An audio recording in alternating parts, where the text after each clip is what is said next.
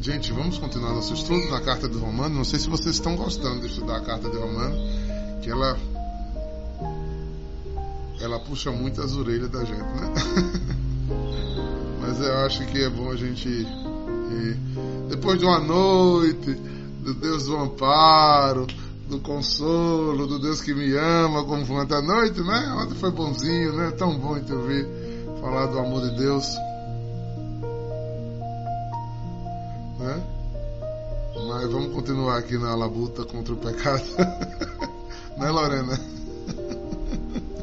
vamos continuar aqui na labuta contra o pecado e no entendimento que nos levará a abandonar o pecado. Isso aqui é muito forte. Então é a nossa evangelização, é a nossa nosso digamos, conhecimento que vai nos ajudar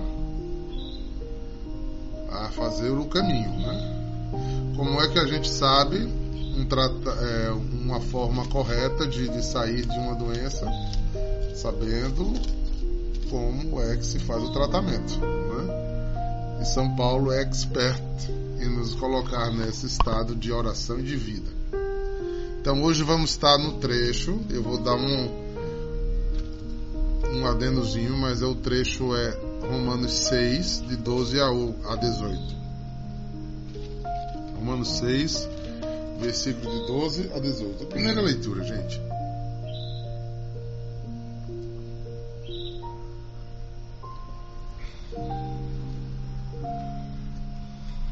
Seis. Se você pegar todo o capítulo 6, o título é A Nova Vida em Cristo. São Paulo tinha muita preocupação, queridos, em que a gente não ficasse da mesma forma. Eu e meus exemplos bobos, mas é só para a gente fixar é como alguém que se casa e quer viver como solteiro. Não dá, né? Casou, tem que assumir vida de casado. Nos tempos de hoje, namorou, tem que assumir vida de namoro, né? Parece que namoro é quase um casamento. Imagina um, ca um casamento mesmo.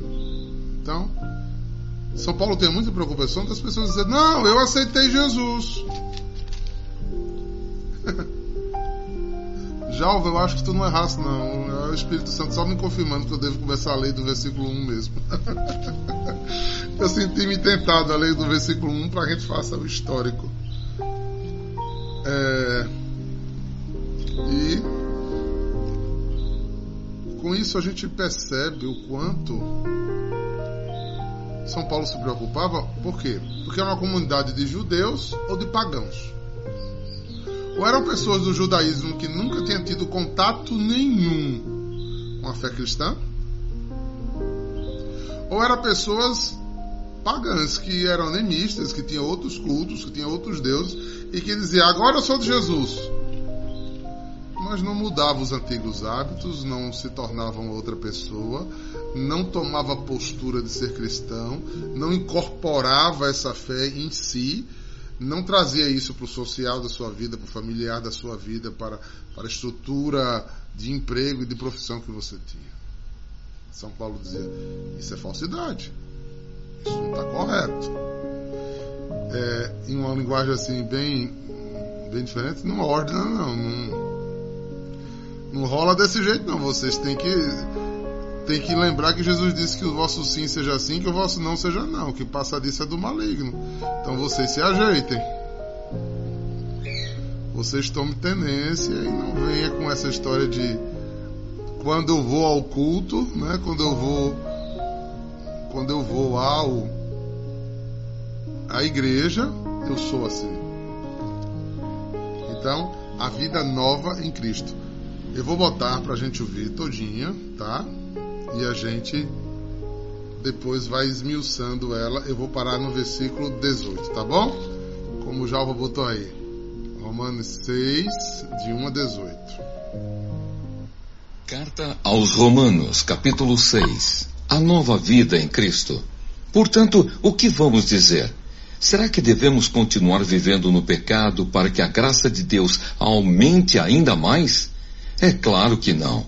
Nós já morremos para o pecado, então como podemos continuar vivendo nele? Com certeza vocês sabem que quando fomos batizados para ficarmos unidos com Cristo Jesus, fomos batizados para ficarmos unidos também com a sua morte. Assim, quando fomos batizados, fomos sepultados com ele por termos morrido junto com ele. E isso para que, assim como Cristo foi ressuscitado pelo poder glorioso do Pai, assim também nós vivamos uma vida nova. Pois se fomos unidos com Ele por uma morte igual a dele, assim também seremos unidos com Ele por uma ressurreição igual a dele. Pois sabemos que a nossa velha natureza pecadora já foi morta com Cristo na cruz, a fim de que o nosso eu pecador fosse morto, e assim não sejamos mais escravos do pecado. Pois quem morre fica livre do poder do pecado. Se já morremos com Cristo, cremos que também viveremos com Ele. Sabemos que Cristo foi ressuscitado e nunca mais morrerá, pois a morte não tem mais poder sobre ele. A sua morte foi uma morte para o pecado e valeu de uma vez por todas. E a vida que ele vive agora é uma vida para Deus. Assim também vocês devem se considerar mortos para o pecado, mas por estarem unidos com Cristo Jesus, devem se considerar vivos para Deus. Então, até aqui foi a introdução. O texto de hoje mesmo vai agora. Portanto, não deixem que o pecado domine o corpo mortal de vocês e faça com que vocês obedeçam aos desejos pecaminosos da natureza humana e também não entreguem nenhuma parte do corpo de vocês ao pecado, para que ele a use a fim de fazer o que é mal. Pelo contrário, como pessoas que foram trazidas da morte para a vida, entreguem-se completamente a Deus, para que ele use vocês a fim de fazerem o que é direito. O pecado não dominará vocês, pois vocês não são mais controlados pela lei, mas pela graça de Deus. Escravos de Deus. O que é que isso quer dizer? Vamos continuar pecando porque não somos mais controlados pela lei, mas pela graça de Deus? É claro que não. Pois vocês sabem muito bem que quando se entregam a alguma pessoa para serem escravos dela, são de fato escravos dessa pessoa a quem vocês obedecem. Assim sendo, vocês podem obedecer ao pecado que produz a morte, ou podem obedecer a Deus e ser aceitos por Ele. Mas damos graças a Deus porque vocês, que antes eram escravos do pecado, agora já obedecem de todo o coração às verdades que estão nos ensinamentos que receberam.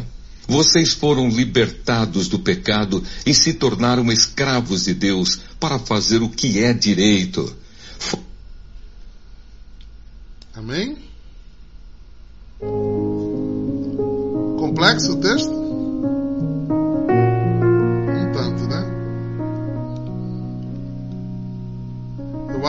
Você e eu, se lermos isso aqui de grosso modo, nos vem a sensação de impotência diante da do ato e da vida de pecado. Mas eu volto a dizer a vocês que Paulo está falando aqui diretamente das posturas religiosas do pecado.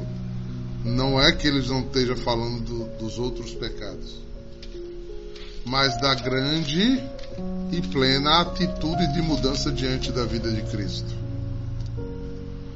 É como se algumas coisas não fossem concebidas àqueles que nasceram de novo.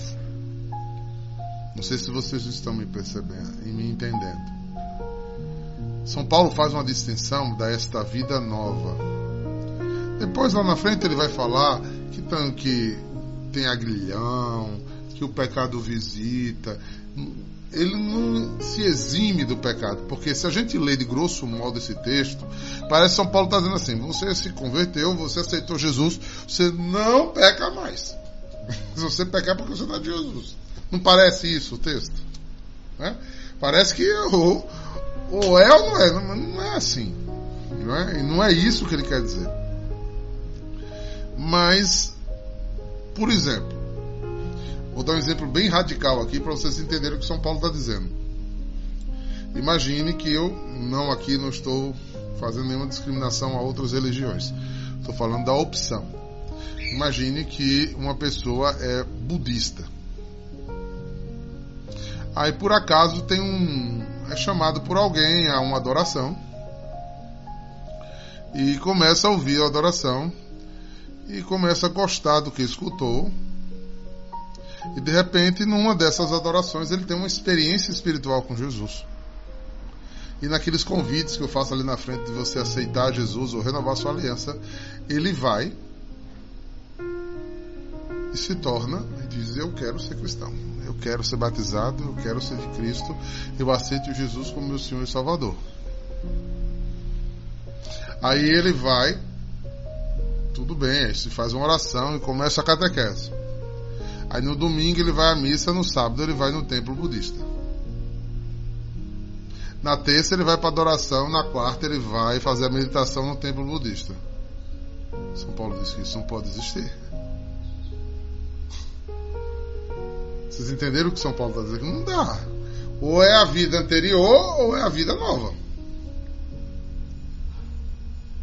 Então, você era uma pessoa que, por caminhos naturais da vida secular, se envolveu em, em, em atividades que lhe causa, né, que você faz transgressões, é, comete,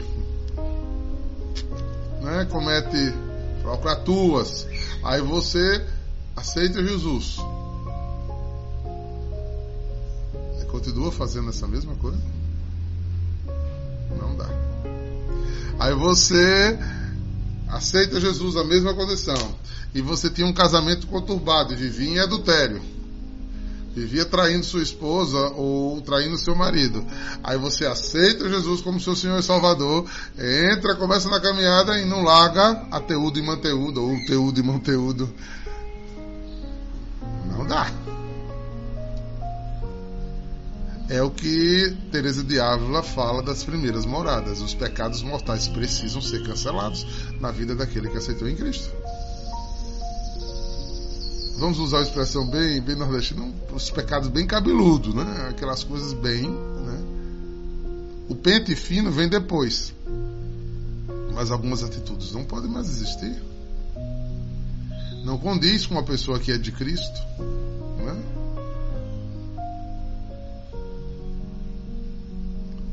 Imagine que um qualquer uma daquelas ministras de música, não é? é, da noite, incluindo a irmã Terezinha também. Na terça-feira estaria na adoração, ministrando música para Jesus. E na quinta-feira elas faziam uma live descendo na boquinha da garrafa. Com Maiara, irmã Terezinha e Vanessa Aires. Decida, meu amigo, o que, é que você quer da vida? Tem certas coisas que não bate mais. Não dá para conciliar. Eu passo o dia aqui dando exemplo disso. Aí eu agora uso um sinal no pescoço, eu uso uma camisa, que sou membro de uma comunidade, eu começo a professar a fé, todo mundo começa a me ver na igreja, mas eu não largo o, o, o zap dos amigos pornô, eu estou envolvido em todas as piadas ilícitas, fora da, da comunidade a minha boca só usa palavrão, tem alguma coisa errada aí, não é? Não teve uma experiência com o Espírito Santo. Não dá, irmão, não dá. Não dá. É, é disso que São Paulo está falando. Não sei se vocês ouviram bem, ele diz: Você outrora era escravo de. E todos esses exemplos que eu dei já era escravidão. Porque um adúltero não tem paz, alguém que, que, que põe a mão no dinheiro ilícito não tem paz. É, Além, não estou falando nem do morno. Eu eu ainda estou falando daquele que quer estar lá e cá, do que é, perna no céu, perna no inferno. É o, o tal do, do cristão gangorra. O morno é um outro perigo, Alena. É aquele que já deixa esses cabeludos, mas não larga os dos cabelinhos. E ele não anda na vida espiritual, ele não caminha. Ele cai sempre naqueles mesmos erros, fica sempre naquele mesmo lugar. Sempre, esse é o morno. É o que a gente chama na comunidade aquelas vacas sagradas, que cai sempre nos mesmos erros aquele irmão que briga com todo mundo, que, que, se dispõe com todo mundo, que fica de mal com todo mundo, que se chateia com tudo, que é grosseiro com as pessoas. Aquele irmão que não cresce no amor de Deus. Ele já não faz as coisas do mundo,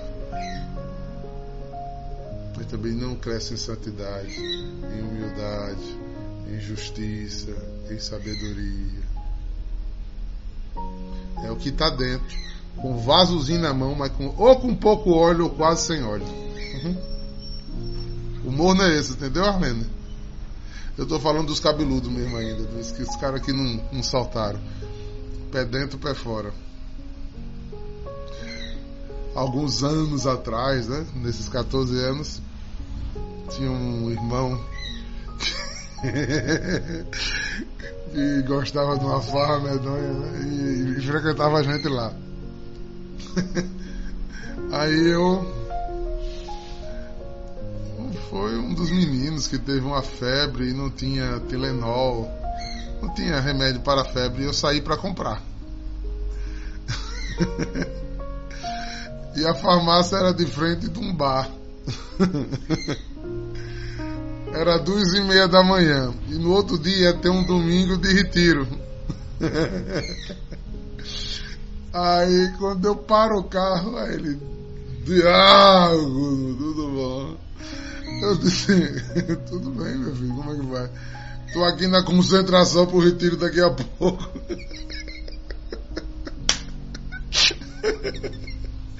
na concentração. É galo da madrugada que ele ia, né? Ele estava duas e meia da manhã na concentração para passar um dia de louvor depois. Então é é dentro para fora. Não, não, consegue, não, não vai. Né? E essas decisões são os primeiros sinais de que você é de Cristo.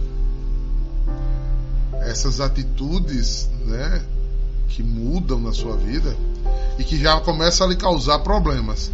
Os amigos começam a lhe xingar, a família começa a reclamar de você, você começa a ser chamado de exagerado, que agora você só quer, porque não leva sua cama para a igreja, quer morar lá, e vocês sabem que eu, eu sou faxineiro, né? Vocês sabem que eu sou faxineiro, com muito orgulho, porque os irmãos faxineiros fazem um trabalho decentíssimos, né? Ai de nossa vida sem os faxineiros, né? Nossas casas seriam sujas, sem limpa, é, mas eu sou um faxineiro. Porque o povo vive dizendo que eu faço lavagem cerebral, né? Então eu sou faxineiro da mente. eu sou faxineiro da mente, né, Bia? Aí a família que esse diácono está fazendo lavagem cerebral e você agora é alienado e você agora é então, esse é o sinal de que você fez essa mudança que São Paulo está dizendo aqui.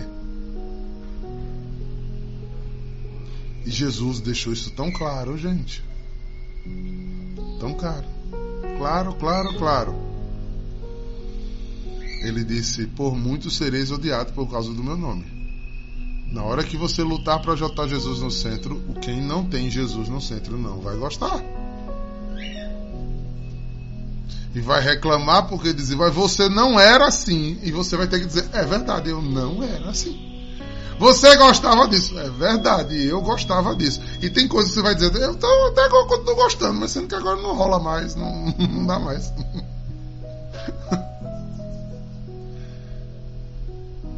Certas conciliações não vão poder existir. Outras coisas devem ser usadas com bom senso. Não é? é, não somos xiitas radicais. Nós somos decididos. que seu sim de Cristo seja sim de Cristo, ou seu não a Cristo seja seu não de Cristo. Aí entra o que Arlene estava falando na frente do morno. Daquele que diz que é de Cristo, mas não anda. São Paulo vai dizer que a graça de Deus, né, depois de deixarmos de ter sido escravos, é continuar rejeitando o pecado. Aí é, entra aquela questão que a Arlene estava falando da, do morno. Então, se eu venci essa primeira etapa, se eu venci esse primeiro, essa primeira casca grossa, ou seja, eu passo a ter condutas diferentes, eu passo a me vestir diferente, eu não estou falando ninguém para se vestir feito uns doidos aí, né? mas hum, respeitando o meu corpo, que é templo do Espírito Santo, não deixando que o meu corpo, a minha beleza juvenil ou a minha beleza madura causar escândalo, causar problema para que o outro venha pecar. Eu profano o templo do Espírito Santo quando eu agrido ou levo meu irmão a pecar. Eu agrido o Espírito Santo em mim. Então, se eu não falo o que convém, imagine que tipo de credibilidade terá algum pregador cristão. Imagine a homilia linda que Dom Delcio fez há um mês e pouco atrás, né? um mês e dias atrás, lá na Terra da Promessa, se a cada cinco palavras Dom Delcio soltasse um palavrão. Que que credibilidade de bispo você ia sentir nele? Não é fato? Porque está lá em Timóteo: o bispo tem que ser um homem sóbrio, convencido das palavras de Deus, pastor. Então, uma postura para que a gente seja de Cristo. Então, largando essas, essas turbas, essas turbas vidas, Passamos para o segundo passo. Eu não sou mais escravo disso, eu começo a pegar. Não sei se vocês já fizeram canjica aqui. Luciana disse ainda agora que eu era cozinheiro. Sim, sou cozinheiro, gosto de ser cozinheiro. Amo cozinha. Eu acho que dá para notar pelo meu estilo slim, né? Bem, bem fininho. é... Quem aqui já fez canjica? você começa a coar a canjica para ficar gostosa com a palha grossa. Então você usa primeiro a peneira mais larga para tirar as palhas mais grossas. Depois você vai para uma peneira mais fina, se você quer uma, uma canjica mais delicada. E você vai fazendo até aquele cremezinho que tem aquelas pamonhas de canjica que parecem uns pudins, né? Bem delicadinhos, né? Mas aí você vai passando por peneiras mais finas. Depois que você sai da casca grossa do pecado mortal, você tem que ir para os pecados capitais, depois para os geniais. Então, por quê? Porque Deus já te declarou livre. E você não pode voltar mais a ser escravo do pecado. Você precisa viver a sintonia com isso. É como um casamento saudável que ele começa muito bem, cheio de paixão e de juventude. Mas você nota, quando você tem um verdadeiro casamento cristão e saudável, passa 26 anos e a peneira tá fina, a liga tá melhor.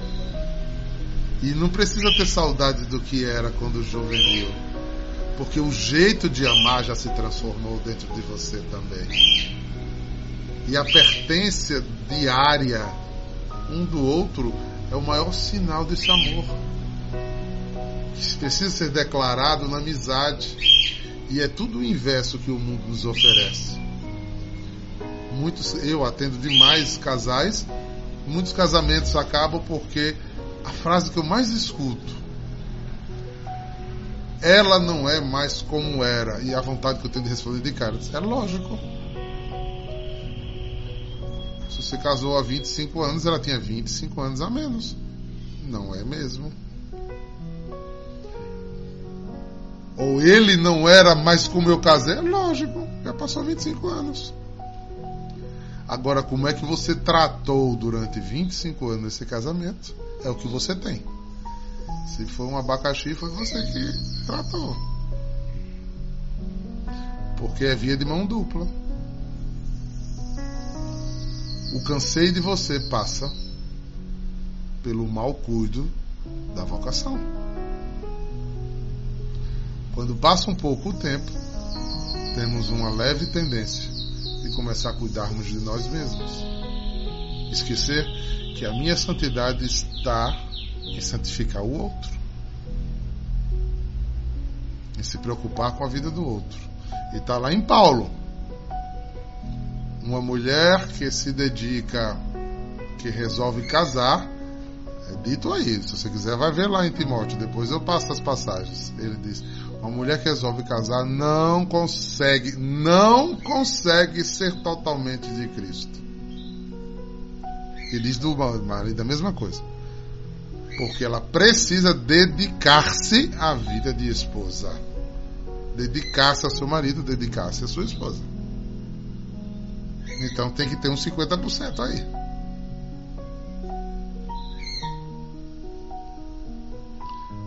Por isso, São Paulo disse que é melhor não casar. São Paulo era radical nadinha, né? Ele começa dizendo: se vocês quisessem um conselho meu, eu, eu com vocês não casaria.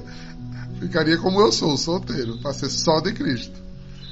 Mas se você resolve casar, então você se dedique ao casamento. É muito interessante esse texto de São Paulo, até alguns mais é, esquerdinhas acham, chato, acham machista o texto. Não, não é machista. É um texto claro. São Paulo define-se celibatário e acha que é melhor a vida celibatária. Mas se você desiste de casar, você tem que assumir essa vocação. Eu preciso cuidar de Daniela. Eu preciso cuidar da família que gerei com Daniela. Ah, mas agora eu sou de Cristo, ponto, esqueço tudo. Não, não, não, não, não, não. não. Minha santidade precisa santificar a vida dela. E coisas de marido e de mulher. Então, se você vai santificando, quando chegar aos 25, tá legal o casamento. Ele naturalmente vai se transformando, mas vai também se unindo cada vez mais. Mas se você deixou uma lacuna lá atrás, ele vai sempre voltar uma grande cobrança dentro de você. E é em você também. Né? Isso é a mesma coisa da vida com Cristo. Ah, porque eu tenho 40 anos de consagrado. Aí quando você começa a ver o testemunho de vida, menino, já faz 40 anos que tu faz a mesma coisa e não muda, criatura. Criatura do céu. É a mesma conversa, é o mesmo pecado, é o mesmo moído, é a mesma coisa.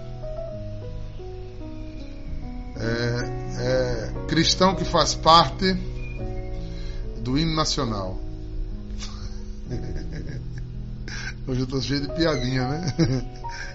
Deitado eternamente em berço esplêndido. Chegou na igreja e deitou. E lá ficou. Não caminha em Cristo. Não caminha, não muda. Não muda, não muda, não muda. Continua escravo. Deu os primeiros passos. Realmente aceitou Jesus. Até ama Jesus. Mas não age como quem ama. Eu acho que essa é a mensagem de Paulo para a gente hoje. Tome pelas mãos a sua vida nova em Cristo. Mantenha o seu chamado em Cristo novo. Mantenha acesa a chama da paixão. Siga amando a Cristo com atos e ações por isso a nossa confissão é: pequei muitas vezes por pensamentos, palavras, atos e ações. Que os meus pensamentos, minhas palavras, meus atos e minhas ações me levem a esta vida nova em Cristo. Porque eu e você que aceitamos Jesus não somos mais escravos do pecado. Caímos em pecado mas para isso o sangue do Senhor está para nos redimir. E o nosso desejo de ser melhor vai nos transformando em cada dia mais em nova criatura. não admita que a sua casa, a sua casa mesmo, de alvenaria, seja do mesmo jeito que da semana passada. Nem que seja milésimo, seja um pouquinho melhor. Que você consiga dobrar um pedacinho da sua língua. Que você consiga curvar um pouquinho mais sua cabeça. Que você consiga estender mais a sua mão para perdoar, para ajudar, para construir, que você consiga dar mais de si, para que Deus seja glorificado. De fato, quando o amor toma seu maior sentido, sai do meu autossaciamento para a vida dos outros. Aí se torna amor. De fato. Ajuda-nos, Senhor. Ajuda-nos. São pequenas fidelidades. Sozinho você não vai conseguir. Debruce-se na oração, beba da palavra, rumine isso na cabeça e ore com isso. Eu sempre digo a vocês, nós estamos fazendo um lexo divina. O final da live sempre eu faço uma música para que você continue rezando. Porque não é por convencimento, é por entendimento. Depois, mãozinha para o céu, pedindo que o Espírito vá aonde você não consegue ir. Faça o que você não consegue fazer. E chegue aonde você precisa chegar pela graça de Cristo. E aí, o nosso Deus é glorificado. É aí que nós honramos o que Deus quer que a gente honre. E a sua?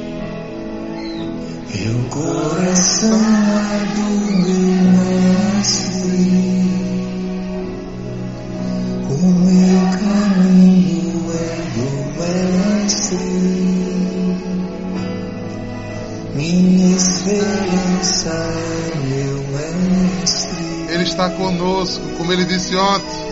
A minha vida Você é precioso mestre. aos olhos dele. E ele te ama. Coração é do meu mestre. O meu caminho é do mestre. Minha esperança é meu mestre. Adeus. A Deus eu entreguei o barco do meu ser.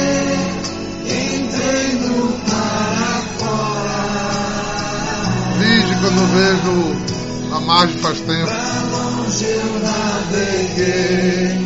Não vejo mais o cais. Só Deus e eu agora.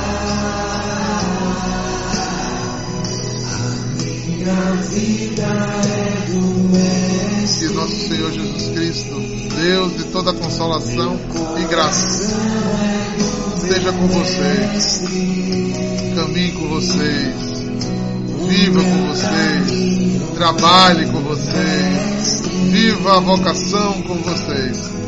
Tenho certeza que será brilhosa a tua vida e saborosa, porque o nosso Deus é o Deus da alegria e da abundância. Em nome do Pai, do Filho e do Espírito Santo. Shalom! Meu caminho